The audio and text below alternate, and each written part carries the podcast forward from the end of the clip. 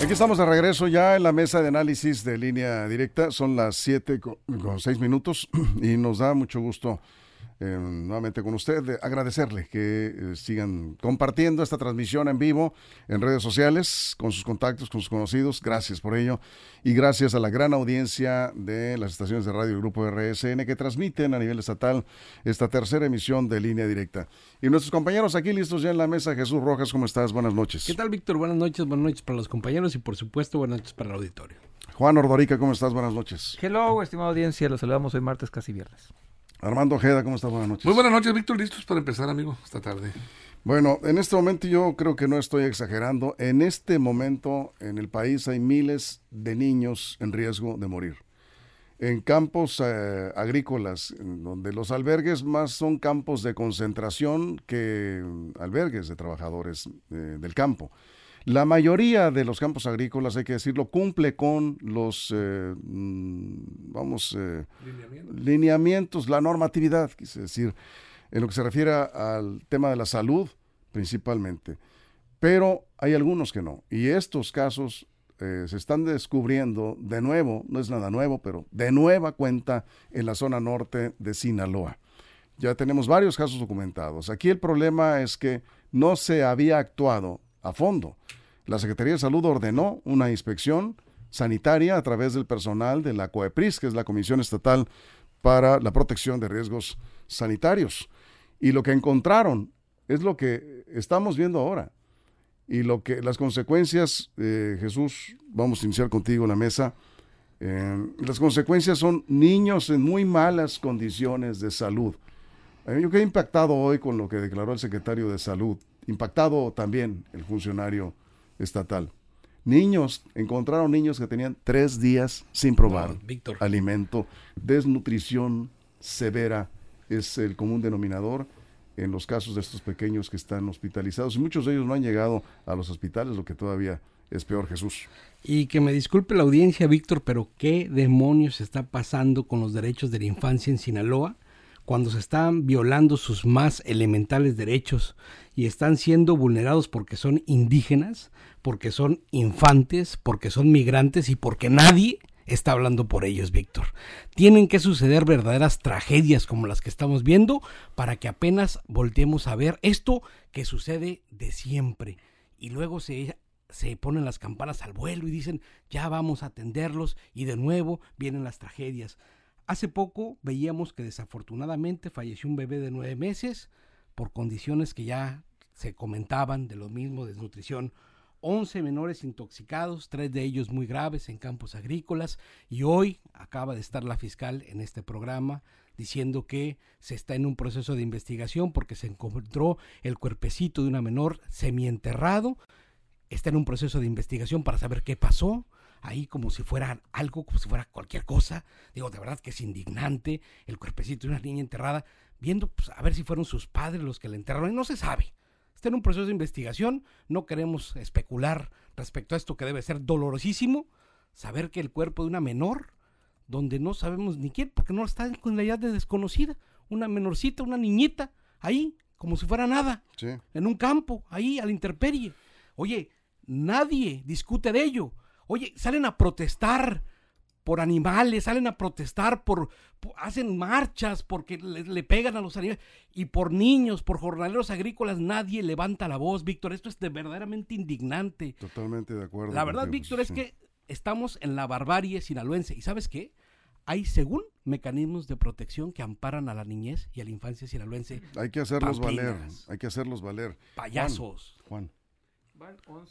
A nosotros nos dices. No, no, no, no aquellos los que deberían. O payasas. Pasó rozando aquí lo uso. Juan. Pues nombres, nombres, nombres, nombres. pero, Nombres, nombres, nombres. Pero bueno, suman 11 hijos de jornaleros internados por neumonía en Sinaloa, publica el Universal. Ya son 11 niños. Vamos, no es un caso aislado esta desgracia que pasó con la niña. Lo que estamos viendo es algo sistémico. Estamos viendo que en algunos, eh, en algunos campos agrícolas están descuidando a los niños de una manera criminal, esa es la palabra criminal. Y lo más triste es que nunca hay consecuencias, nunca hay consecuencias, de nadie va a la cárcel, nadie pierde su trabajo, Nada, lo más, a lo más que llegan son por ahí multas, dos o tres, dos o tres cuestiones administrativas y tan tan. También se reportan en lo que va el año tres niños, bebés fallecidos, uno más. Vamos, repito, esto ya no es un accidente. Un accidente es algo que no se puede evitar. Esto es un crimen. Crimen en el sentido, mm, más allá de quién sea el culpable o no, que es algo sistémico, es algo que nuestro sistema de producción, nuestro sistema económico está generando lo estamos viendo. Esto es una consecuencia, una mala planeación económica, de una pésima política económica y una terrible, una un terrible seguimiento de nuestras autoridades para que las cuestiones de, de, al menos de salubridad y seguridad se cumplan. Los niños ya no tendrían que estar viviendo en estos campos agrícolas. Es más, ya no se deberían, voy a más allá y cruel, ya no se deberían permitir familias que vivan ahí en estos campos agrícolas. Entiendo yo que mucha gente baja de, de la sierra o viene de otras comunidades del sur a trabajar y tienen que venirse con toda familia, pero algo tenemos que hacer, pero estos niños, estas familias, ya no pueden vivir más en los campos agrícolas, porque en pleno siglo XXI es para que esto jamás nunca se vaya repitiendo. En esos campos agrícolas, así como están, pues no. Pero hay otros que son. No, no, es más, la gran mayoría. Sí, bueno, no, no, yo no diría la gran mayoría, a menos que tengas una fuente confiable. Pero en realidad eh, los agricultores, Armando, eh, lo hemos comentado, están cumpliendo en lo general. Eh, no son pocos, por supuesto, los casos como estos, en donde, ya lo decíamos, parecen más campos de concentración, ¿sí? Que albergues de trabajadores migrantes. Que hay otros que en realidad tienen hasta comedor, ¿no? O sea, que, como debería de ser en todos los casos, son trabajadores que incluso vienen de otros estados. En estos casos, como decía Jesús, Armando, son trabajadores eh, indígenas de la sierra de Chihuahua que vienen, los traen acá los intermediarios que se dedican precisamente a traer trabajadores y ahí nomás los avientan y cobran lugares, por, por, supuesto, cobran por ellos, sí. Como siempre, como siempre tienen que ocurrir tragedias para que pues tanto nosotros, los medios como las autoridades eh, volteemos a ver lo que está pasando, estas desgracias, estas terribles tragedias que se están viviendo en pleno siglo XXI, pareciera que estuviéramos en el siglo XVI, el XV, el XVII, por allá, cuando no había ningún tipo de derecho, cuando la explotación a la gente, a los jornaleros, pues era terrible, eran esclavos prácticamente. Ahora eh, seguimos con esta situación. Eh, todas estas familias que vienen eh, principalmente de algunos estados del sur de la República, del centro, por allá, y también algunas familias de zonas marginadas de la sierra, pues llegan buscando alternativas de vida para sobrevivir, subsistir, y traen consigo a sus pequeños hijos, aislándolos y privándolos del derecho a la educación, el derecho a la salud, el derecho a una, niñez digna, por lo menos, este, donde, ellos este, puedan jugar su rol de infantil con sus eh, clásicos juegos infantiles, con la convivencia entre niños, no, quedan aislados. Es una tristeza que, que todo este conjunto de ignorancia, marginación, olvido y explotación se esté viendo todavía en, esta época. Yo creo, yo coincido con Jesús, es hora de que las autoridades, toda la sociedad, también en general los sectores productivos, todos eh, volteen a ver hacia estos sectores y eh, buscar estrategias de cómo evitar que estos niños mueran, como murió esta pequeña de cuatro años, semienterrada, encontrada en un predio eh, este, por ahí por el lado de, de Guasave. Y, y es, es, es, muy lamentable. Se hablaba primero que había sido asesinada, hoy se sabe que al parecer presuntamente murió pues de un problema de salud quizá una neumonía, no sé, una situación de esa naturaleza, pero, pero ahí está este, este suceso, este hecho tan lamentable, eh, ocupándonos y alzando la voz para que la justicia pues voltee a ver de alguna manera en todos los sentidos a estos sectores. Todo esto comenzó a principios de año, cuando se reportó una niña grave y cuatro menores con neumonía en el Hospital General de los Mochis, que ha sido el hospital, Jesús, vamos contigo, que ha estado atendiendo la mayoría de estos casos, porque se ha dado ahí precisamente en esta zona norte de Sinaloa. Neumonías, pero en, en muchos de estos casos niños con desnutrición, que es un factor gravísimo. O sea, aquí también hay mucha irresponsabilidad de los padres, que son los que están al cuidado de estos menores, que tienen entre 7, 8 meses hasta los 5 años, la mayoría. Sí, es la etapa más importante en el desarrollo de los menores. Así es. Los niños que no se atienden en esta etapa difícilmente van a tener una vida sana, pues digo, para el resto de su, pues, de su vida, así como tal. Hoy es martes, Víctor. Hoy ya pasaron las notas o las notas están. Mañana es miércoles, los diputados no trabajan. Digo, si es que ahí van a estar, pero no van a trabajar.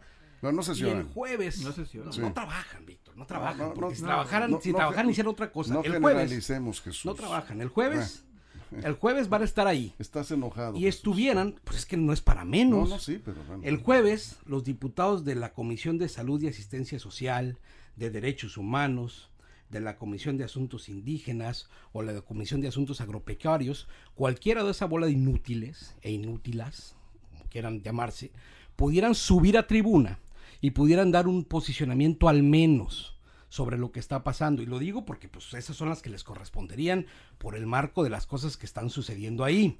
Y en lugar, porque entre todos estos, a ver si alguno de ellos o ellas pelan un chango a nalgadas, pudieran exigirle a las autoridades como representantes populares que pongan atención en lo que está sucediendo en esos campos agrícolas y que se aboquen a la responsabilidad porque ahí lo que está sucediendo es que están muriendo niños y niñas y porque ahí no se están muriendo otra cosa, sino lo más importante que tiene una sociedad, Víctor. Sí. Y si no hacen eso el sí. jueves, yo sí diría que... en digo, honor, en honor a la verdad, hubo posicionamientos hoy. Qué bueno, sí. digo, ya, ya sería lo mínimo. Sí. Y ojalá, y Sí. ojalá en verdad, que no solamente queden dichos, sino que armen una comisioncita y se pongan a Eh, hacer ¿qué, algo. qué es lo menos que puede hacer un diputado? Eh, Usar la voz de esa tribuna, Sí. que es la máxima que tiene este Estado para exigir y que se cumpla y que se y condenar sobre todo la muerte de estos eh, niños, es lo menos que se puede hacer.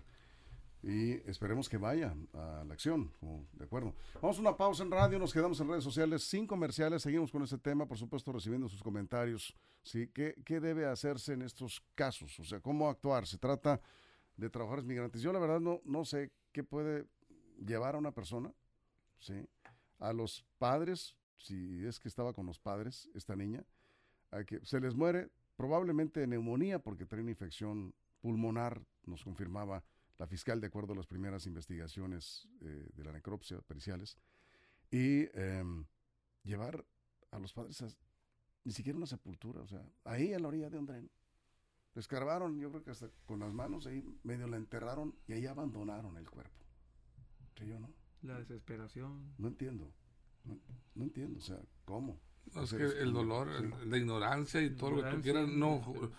no está peleado con No el amor de, de padres hacia un hijo. Yo creo que por hay- muy ignorante no que hay- seas, los animales eh, defienden a muerte a sus hijos, No sus cachorros. Yo creo que los padres... Dejar el cuerpo ahí. Dejar ahí, el- yo no sé tren, qué tipo de sentimientos, si serían hijos eh, real el de ellos. El trabajo. o no. Independientemente de que No sean sé, no sé. hijos o no, es una niña de tres o cuatro Quien sea, años. sí. Dejar el cuerpo tirado ahí. No, no, no. Bueno, son los casos que No, nos enteramos. ¿Cuántos sí. casos no nos No, sí, es lo que los que- decíamos. ¿Cuántos casos más? no habrá? habrá? Vamos a la pausa en radio, regresamos, estamos en la mesa de análisis. Nos quedamos en redes sociales sin comerciales. El sistema informativo más fuerte del noroeste de México. Si vas a realizar algún trámite en tu módulo de... Bien, aquí seguimos, Juan. Sí, esto, el tema de, la, de las neumonías en niños es los riesgos a la salud que están corriendo ahí en estos campos agrícolas.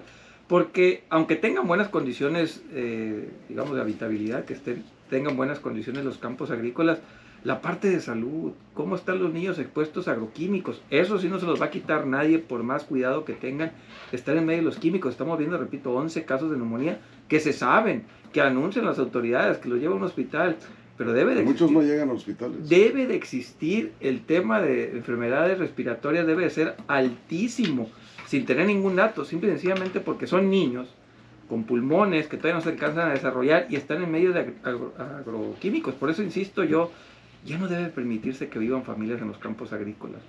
A lo mejor los, los agricultores seguramente no les va a gustar esto porque se van a quedar sin mano de obra, pero ya se tiene que cambiar el modelo. No, ¿y esa Este- gente qué va a hacer? Es, eh, en eso trabaja, o sea... No, no pueden seguir trabajando. Es que, ver, es que perfectamente... yo tengo los- una- a ver. yo conozco campos agrícolas que son modelo, en verdad, de Sí, sí, atención sí. a A ver, cuando se van los migrantes de Estados Unidos, no se llevan la familia, se van solos y trabajan y mandan dólares.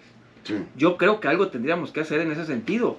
Ya no se deben de permitir niños viviendo en campos agrícolas, porque repito, están ahí metidos en los, en todos los peligros del mundo y respirando agroquímicos. En, ya no en los albergues no respiran agroquímicos. Cuando se los llevan a los campos agrícolas, que eso también es, muy común a Y número dos, los, los papás que van a trabajar regresan con sus ropas impregnadas. Son niños, de bebés que no saben, que tienen, están expuestos a agroquímicos porque así es ya no se debería permitir. Es muy radical el tema. El asunto es que es muy radical, pero no, no es, eh, digamos, eh, una solución pues eh, que, hacen los papás con esos niños, Armando.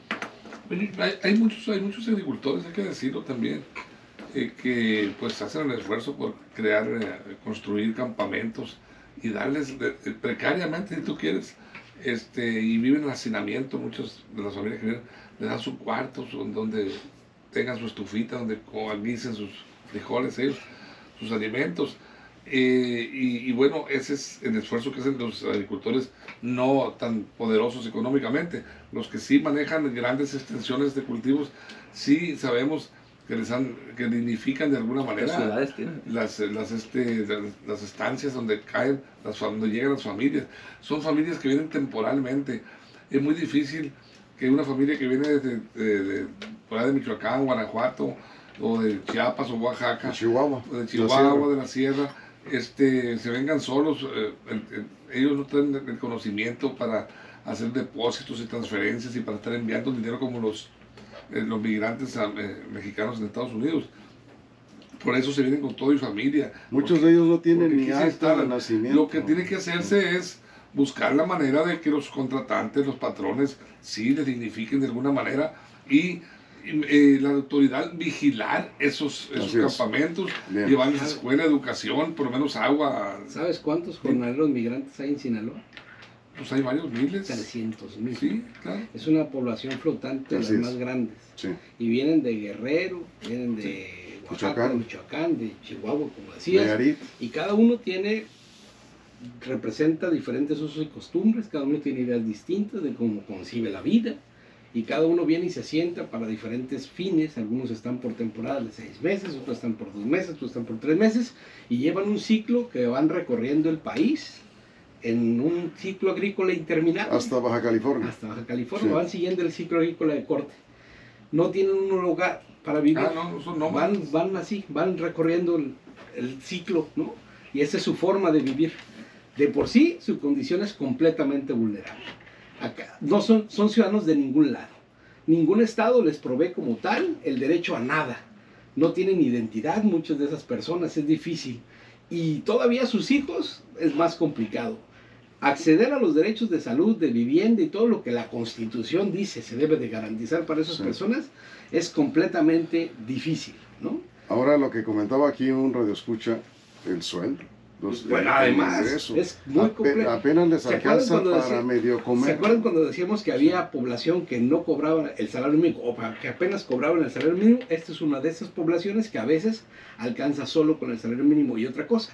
Mucho de ese salario también lo cambian por comida porque mucho de ese alimento o más bien lo que ganan es para comer. Y los horarios son de 24 horas. Trabajando ahí. Trabajan en regadores de todo tipo y están todas no, 24 horas. El, de tiempo completo, muchos de los riegos en las noches también se, se, se, instalan. Pero los, los, regadores regularmente son trabajadores locales, regionales, son los de más confianza. El salario de los jornaleros agrícolas en Sinaloa, promedio, promedio, son 300 pesos ¿Sí? Sí, eh, es lo que nos comentaba una persona aquí, 300 pesos diarios, trabajas, pones 6 días a la semana, ¿sí? 1800 pesos a la semana. Eh, sí. y ahora, no todos hablan español. Así es. Algunos hablan español, otros hablan su, su, su, lengua. Sí, ahí vamos de regreso. Es complicado. Sí. Línea directa, información de verdad. Bien. Estamos de regreso. Vamos a tener que retomar este tema eh, mañana. En lo, general, vamos a ver eh, si avanzamos con alguna autoridad en la materia, porque sí hay que escuchar qué es lo que está haciendo la autoridad eh, yo pocas veces había visto una inspección, eso sí lo quiero decir, sanitaria como la que está haciendo la COEPRIS en los campos agrícolas. Yo creo que nunca se habían parado ahí, por lo menos no se ha informado Juan, de que hayan estado ahí los, los inspectores de COEPRIS para clausurar, porque es lo que están haciendo. O sea, uno de los, de los representantes de COEPRIS decía, es que, es que no podemos irnos aquí si no clausuramos. Y hubo resistencia. en algunas de pues estas empresas que son empresas privadas. Pero no podemos irnos sin clausurar, no podemos permitir que esta gente siga aquí en estos lugares porque pues no, no hay condiciones mínimas para su estancia y clausuraron algunos albergues. Pues después de la tragedia. No, fue antes de la tragedia. Fue antes de la muerte de esta niña. Porque, repito, se han registrado 11. Bueno, fue, fue después, sí tiene razón, de la muerte de la... Sí, pues es que, ahora, repito, no, es una, no, es un asunto, no es un asunto aislado el de la niña, es, repito, lo que se ha venido trabajando en el año. 11 niños al menos se registran con problemas de neumonía en los hospitales y tres fallecidos. Vamos, no es como que les cayó de sorpresa. Hay algo que está pasando ahí en esta zona y que la COEPRI se pare por ahí, pues al menos está diciendo que algo, algo raro está sucediendo. Y, y lo triste es que deberían hacerlo siempre, ¿eh? no nada más cuando, cuando se ve en la tragedia, como en este caso. Yo te decía Jesús de los diputados locales, pues también a los federales les toca, porque la parte federal también le toca. Tendrían que estar ahí, al menos la Secretaría del Trabajo, revisando las condiciones. Otros que no se paran por ahí cuando se deben de parar, porque cada vez hay menos inspectores. Acuérdense que están recortando el presupuesto para que ya no haya inspectores en campo. Estamos en estos llamados regímenes de confianza. Y ahora hay que confiar en la gente que, que entregue buenas cuentas. También las autoridades federales tendrían que ponerse las pilas. Ni modo, la gente, las empresas, todo, si no lo supervisas, no lo van a hacer bien. Y yo sí creo que parte de esto, estas caídas en algunos, algunos campos agrícolas, por eso, ante la falta de inspección, porque se cayó el presupuesto. Marcos Cárdenas confirma lo que hemos estado comentando aquí. También no vamos a generalizar, no es la situación de todos los trabajadores eh, migrantes y sus hijos en, Sinaloa. Es maestro de educación migrante. Labora en campos agrícolas de la Cruz, Elota. Marcos Cárdenas nos comparte su, su testimonio. Dice, la verdad son campos de primer mundo. Seguridad social, seguridad médica. Él habla por lo que ha visto. Educación, guardería y de cualquier índole. Dice, la verdad, para este lado, hasta para nosotros como maestros que vivimos de lunes a viernes en esos campos, nos da mucha tranquilidad y seguridad vivir ahí. Qué bueno. aquí en Nabolato, en Culiacán, en unos campos que son muy dignos. hay, ciudades. Hay, campos agrícolas que en verdad este, ofrecen todas eh, las facilidades para que pues las familias de, jornaleros vivan dignamente. Y, Pero así deberían estar todos. Así deberían estar todos, efectivamente, Víctor. Y es lo que ha faltado, yo creo. De alguna manera, este, si tú, eh, un agricultor tiene eh, necesidad de, de, contratar 20 eh, o 30 familias, de acuerdo a la capacidad agrícola de él, pues bueno, que, que los reciba y los instale en unas condiciones adecuadas, dignas, en donde también los trabajadores eh, de alguna manera sean más rentables y, su rendimiento de trabajo más productivo, porque en la medida en la medida que vea que el patrón este los está atendiendo y está al pendiente de ellos en materia de salud, principalmente de higiene y seguridad, pues bueno, también ellos quedan en la, tranquilidad de volver o seguir trabajando ahí, no tratar de escapar como eh, Diego está eh, denunciando algo que quisiéramos tener la ubicación, si nos puede enviar un mensaje al WhatsApp 6671 028836, dice que está ahí unos niños en situación de calle, no mandan estos señores a sus hijos a la escuela,